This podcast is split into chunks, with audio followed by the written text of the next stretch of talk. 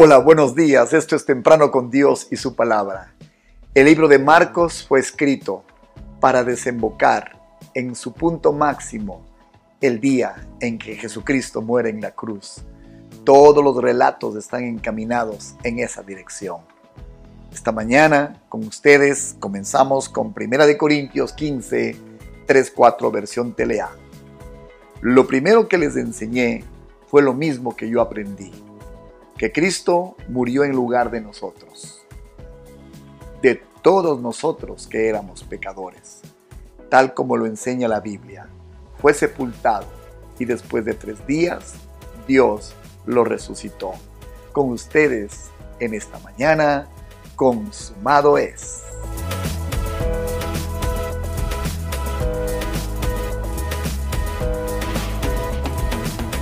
Es hermoso ver el orden que las sagradas escrituras tienen. Y si algo Marcos le dio a esta cronología de los relatos de la vida, pasión y muerte del Señor, es exactamente esa organización minuciosa de cada uno de los detalles.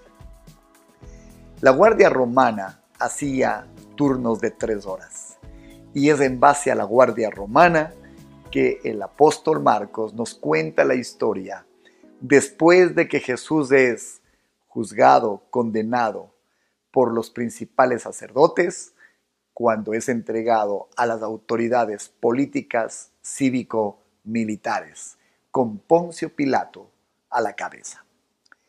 En el libro de Marcos 15.1 nos da la primera división de 6 de la mañana a 9 de la mañana. Dice la escritura, muy de mañana, habiendo tenido consejo los principales sacerdotes con los ancianos, con los escribas y con todo el concilio, llevaron a Jesús atado y le entregaron a Pilato. Hay cinco acontecimientos principales de 6 a 9. El primero, Jesús es llevado ante Pilato. El Sanedrín, el consejo religioso más grande de los judíos, podía condenarlo, pero solo Roma podía ejecutarlo. Segundo, Jesús es condenado mientras Barrabás es soltado. Pronto Pilato se da cuenta que no hay culpabilidad en el Señor e intenta salvarlo. Pero Jesús, obviamente, por amor a usted y a mí, no colaboró en ese propósito. Al contrario, hizo todo lo que tenía que hacer para ser condenado y que se cumpliera lo que en la Pascua sucedía, que un cordero limpio, inocente, puro, muriera en lugar del pecador. Aquel día moriría Jesús en el lugar suyo y en el lugar mío. Tercero, Jesús, colocado de púrpura y coronado de espinas, es atormentado como una muestra de todo el sacrificio que Él tenía que pagar para que nosotros pudiéramos tener la libertad de la que hoy disfrutamos. Cuarto, el Señor Jesús fue golpeado y ridiculizado. Mire lo que dice Marcos 15, 19. Lo golpearon varias veces en la cabeza con bastones, le escupieron y para burlarse se arrodillaron delante de él. Finalmente, el Señor es sacado de los lugares del palacio donde fue juzgado y es llevado al Gólgota. De 9 a 12, segunda sección, ocurren los siguientes acontecimientos. Marcos 15, 25. Era la hora tercera cuando le crucificaron. Como hemos aprendido, las horas del día entre las costumbres judías se contaban comenzando a las 6 de la mañana de tal manera que la hora tercera era a las nueve de la mañana. Era la hora tercera cuando le crucificaron. Aquel viernes a las nueve de la mañana comenzó la agonía clavado en la cruz de nuestro Salvador. Allí, a esa hora, nueve de la mañana, Él fue crucificado entre dos ladrones. Y una vez más, los que pasaban por allí murmuraban, salvó a muchos y no puede salvarse a él. Bájate de la cruz y líbrate. Y ridiculizaban al Señor. Toda esta ignominia él sufrió para que usted y yo pudiéramos disfrutar de su liberación. Cuando llegó al mediodía, 12 del día, después de tres horas de agonía en la cruz, la Biblia dice en Marcos 15, 33, cuando vino la hora sexta, es decir, 12 del día, hubo tinieblas sobre toda la tierra hasta la hora novena. Desde el momento que Jesús es crucificado, tres horas primeras de sufrimiento y tres horas de tinieblas y de oscuridad sobre toda la tierra, pasan seis horas donde Él sufrió y padeció una muerte lenta, horrible en la cruz. Cuando estas tinieblas dieron paso a lo que vendría inmediatamente, sucedieron los siguientes eventos en el turno de 3 de la tarde a 6 de la noche. Marcos 15:34 dice, y a la hora novena Jesús clamó a gran voz, Eloí, Eloí, lama sabactani, que traducido es, Dios mío, Dios mío, ¿por qué me has desamparado? A las 3 de la tarde, a la hora novena judía, el Señor va a entrar en su muerte final. En el la primera cosa que ocurrió, por tanto, fue el clamor de por qué el Padre lo había abandonado. El Padre no puede estar donde está el pecado. Jesús cargaba sobre él todo el pecado de la humanidad. Entonces, por un momento, hubo una separación entre Padre e Hijo por el pecado que Jesús cargaba sobre su cuerpo en el madero. Segundo elemento, Jesús expira. Juan 19:30 dice, cuando Jesús hubo tomado el vinagre, dijo, consumado es. Y habiendo inclinado la cabeza, entregó el Espíritu. El Señor moría en la cruz. Y lo que parecía una derrota estaba próximo a convertirse en la más grande victoria de todos aquellos que creemos. Tercer punto que ocurrió, una vez que él expira, el velo se rasga de arriba hacia abajo desde el templo de Moisés, pasando por el templo de Salomón, pasando por el templo de, de Zorobabel y ahora en el templo de Herodes, ocurre un fenómeno. El velo que separaba el lugar santo del lugar santísimo y que hacía imposible que alguien desde el lugar santo pudiera mirar adentro donde estaba la gloria de Dios, tenía un velo que separaba estos dos ambientes fue ese velo el que se rasga cuando Jesús muere. Y no se rasga de abajo hacia arriba, sino de arriba hacia abajo, como si el cielo diría, ahora a través de Jesucristo, mi Hijo que ha muerto en la cruz, hay libre acceso a la presencia de Dios Padre. El cuarto evento, de 3 a 6 de la tarde, el centurión le llama Hijo de Dios. Cuando mira muriendo a Jesucristo en la cruz, dice, este verdaderamente era hijo de Dios. Esta declaración es asombrosa si entendemos lo siguiente.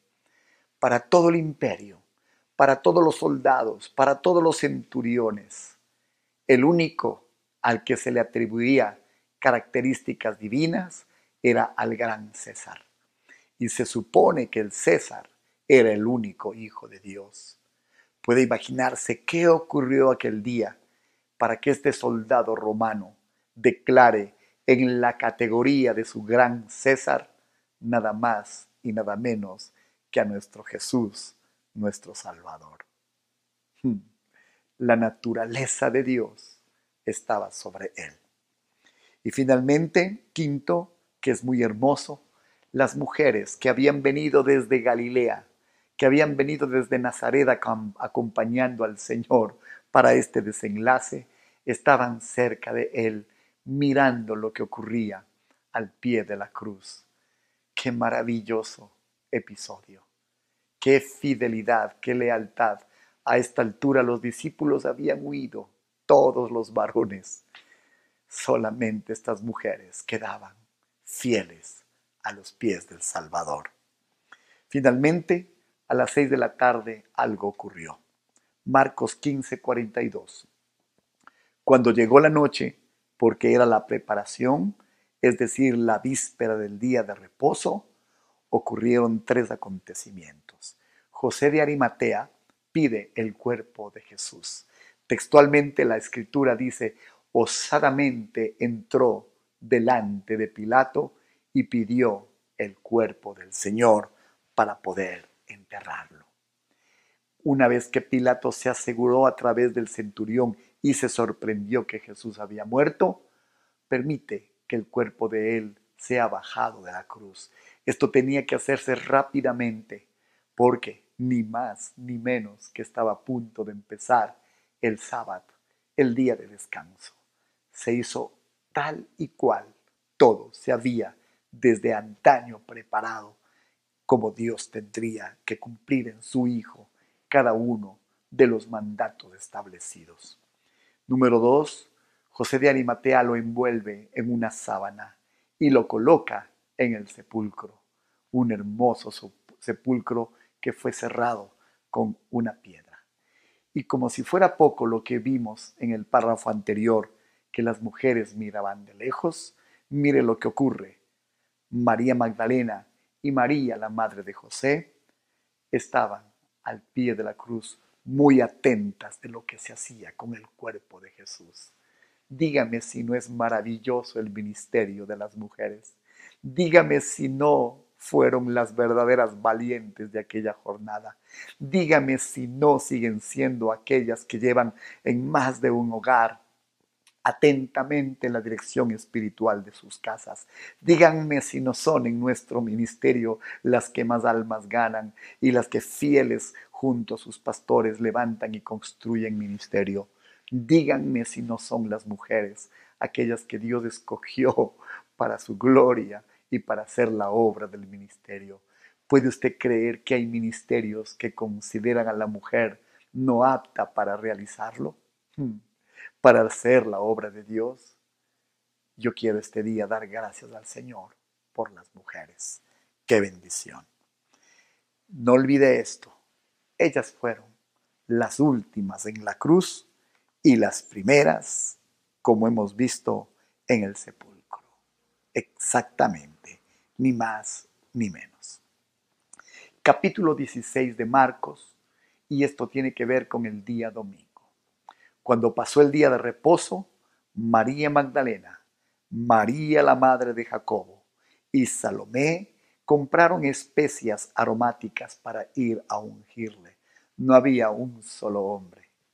Y muy de mañana, el primer día de la semana, vinieron al sepulcro y ha salido el sol. Pero decían entre sí, ¿quién nos removerá la piedra de la entrada del sepulcro? Pero cuando miraron, como ya hemos visto, todo siempre estaba preparado ya por el Señor, vieron removida la piedra que era muy grande. Y cuando entraron en el sepulcro, vieron a un joven sentado al lado derecho, cubierto de una larga ropa blanca, y se espantaron. Él les dijo, no os asustéis, buscáis a Jesús Nazareno, el que fue crucificado, ha resucitado y no está aquí mirad el lugar donde lo colocaron. Pero id, decid a sus discípulos, a Pedro, a los demás, que él va delante de ustedes a Galilea. Allí le veréis como os dijo. Y ellas se fueron huyendo del sepulcro porque les había tomado temblor y espanto. No decían nada a nadie porque tenían miedo. Habiendo pues resucitado, Jesús por la mañana, el primer día de la semana, esto es domingo, apareció primeramente a María Magdalena, de quien había echado siete demonios. Yendo ella lo hizo saber a los que habían estado con él, los cuales estaban tristes y llorando. ¿Cuáles eran las valientes que habían ya visto la buena nueva y la resurrección del Maestro? ¿Quiénes eran los tristes y llorando? Ellos cuando oyeron que vivía y que había sido visto por ella, no lo creyeron. Pero después apareció en otra forma a dos de ellos que iban camino hacia el campo. Ellos fueron y lo hicieron saber a otros, y ni aun a ellos les creyeron. Finalmente se apareció a los once mismos, estando ellos sentados a la mesa, y les reprochó su incredulidad y dureza de corazón, porque no habían creído a los que le habían visto resucitado. Como el devocional de hoy comenzó, quiero terminar. Lo primero que les enseñé fue lo mismo que yo aprendí, que Cristo murió en lugar de nosotros que éramos pecadores. Tal como lo enseña la Biblia, fue sepultado y después de tres días Dios lo resucitó.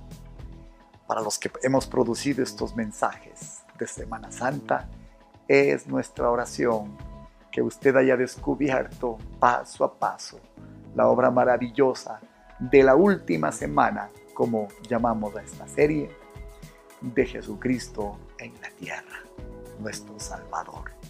La cruz no fue un lugar de derrota, la cruz fue un lugar de victoria. Usted y yo tenemos la vida que tenemos gracias al poder de la cruz. El Señor murió, fue sepultado, resucitó al tercer día y vive por los siglos de los siglos. Amén. Me acaban de decir 15 minutos tomó la enseñanza.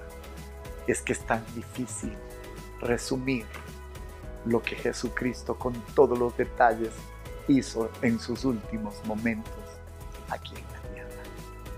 Es que es tan difícil hacer un compendio de la inmensidad de su amor y su entrega es que es casi imposible poder entender el misterio y la profundidad de su amor y su entrega por nosotros. Yo le quiero agradecer. Oro que el Señor le haya revelado la grandeza de la entrega por usted y por mí. Padre bueno, gracias. Señor Jesucristo, gracias. Espíritu Santo, gracias. Qué gran obra fue esta. Por eso creemos en esta obra, porque la entendemos, porque la valoramos, porque es un tesoro, Señor, para nosotros. Estamos celebrando, hemos intentado celebrar minuto a minuto, momento tras momento, toda esta última semana tuya en la tierra. Te agradecemos por el sacrificio, te agradecemos por la muerte, te agradecemos por la vida que esto nos ha otorgado. En Cristo Jesús Oramos que esto sea de inspiración, de ánimo para la fe de muchos y que la esperanza de su regreso, que la esperanza de la vida eterna hoy más que nunca haya cobrado vida. Lo pedimos en el nombre de Jesús. Amén y amén. En YouTube, Comunidad de Fe de Ibarra nos encuentra. Visítenos, suscríbase. También estamos en Spotify y ¿Qué es comparado al sacrificio que Dios ha hecho? Nuestras ofrendas, nuestras donaciones que damos para la obra del Señor. Absolutamente nada. Gracias le damos a Dios por una semana que ha sido extraordinaria, llena de su gracia, de su entendimiento y su revelación. Que su fe haya cobrado cimientos tan sólidos que nada la mueva es nuestra oración. Hasta vernos el día lunes en Temprano con Dios y su palabra. Y este domingo será domingo de resurrección en su iglesia. No se le ocurra faltar. Pues entonces, hasta vernos pronto. Pronto, muy buenos